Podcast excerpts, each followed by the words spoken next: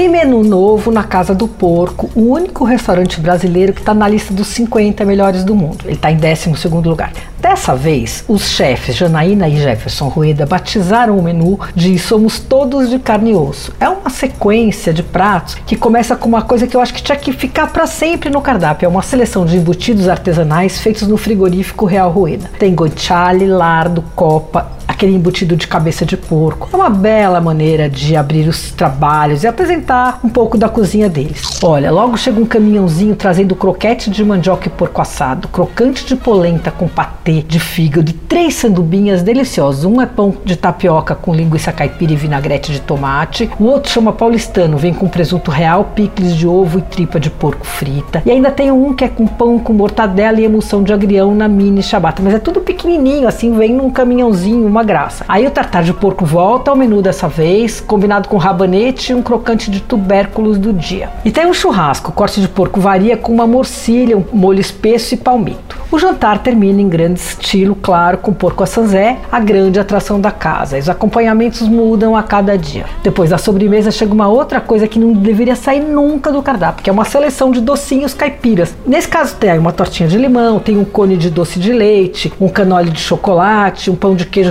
com goiabada. A Casa do Porco fica na Rua Araújo, 124, na República. Você ouviu Por Aí.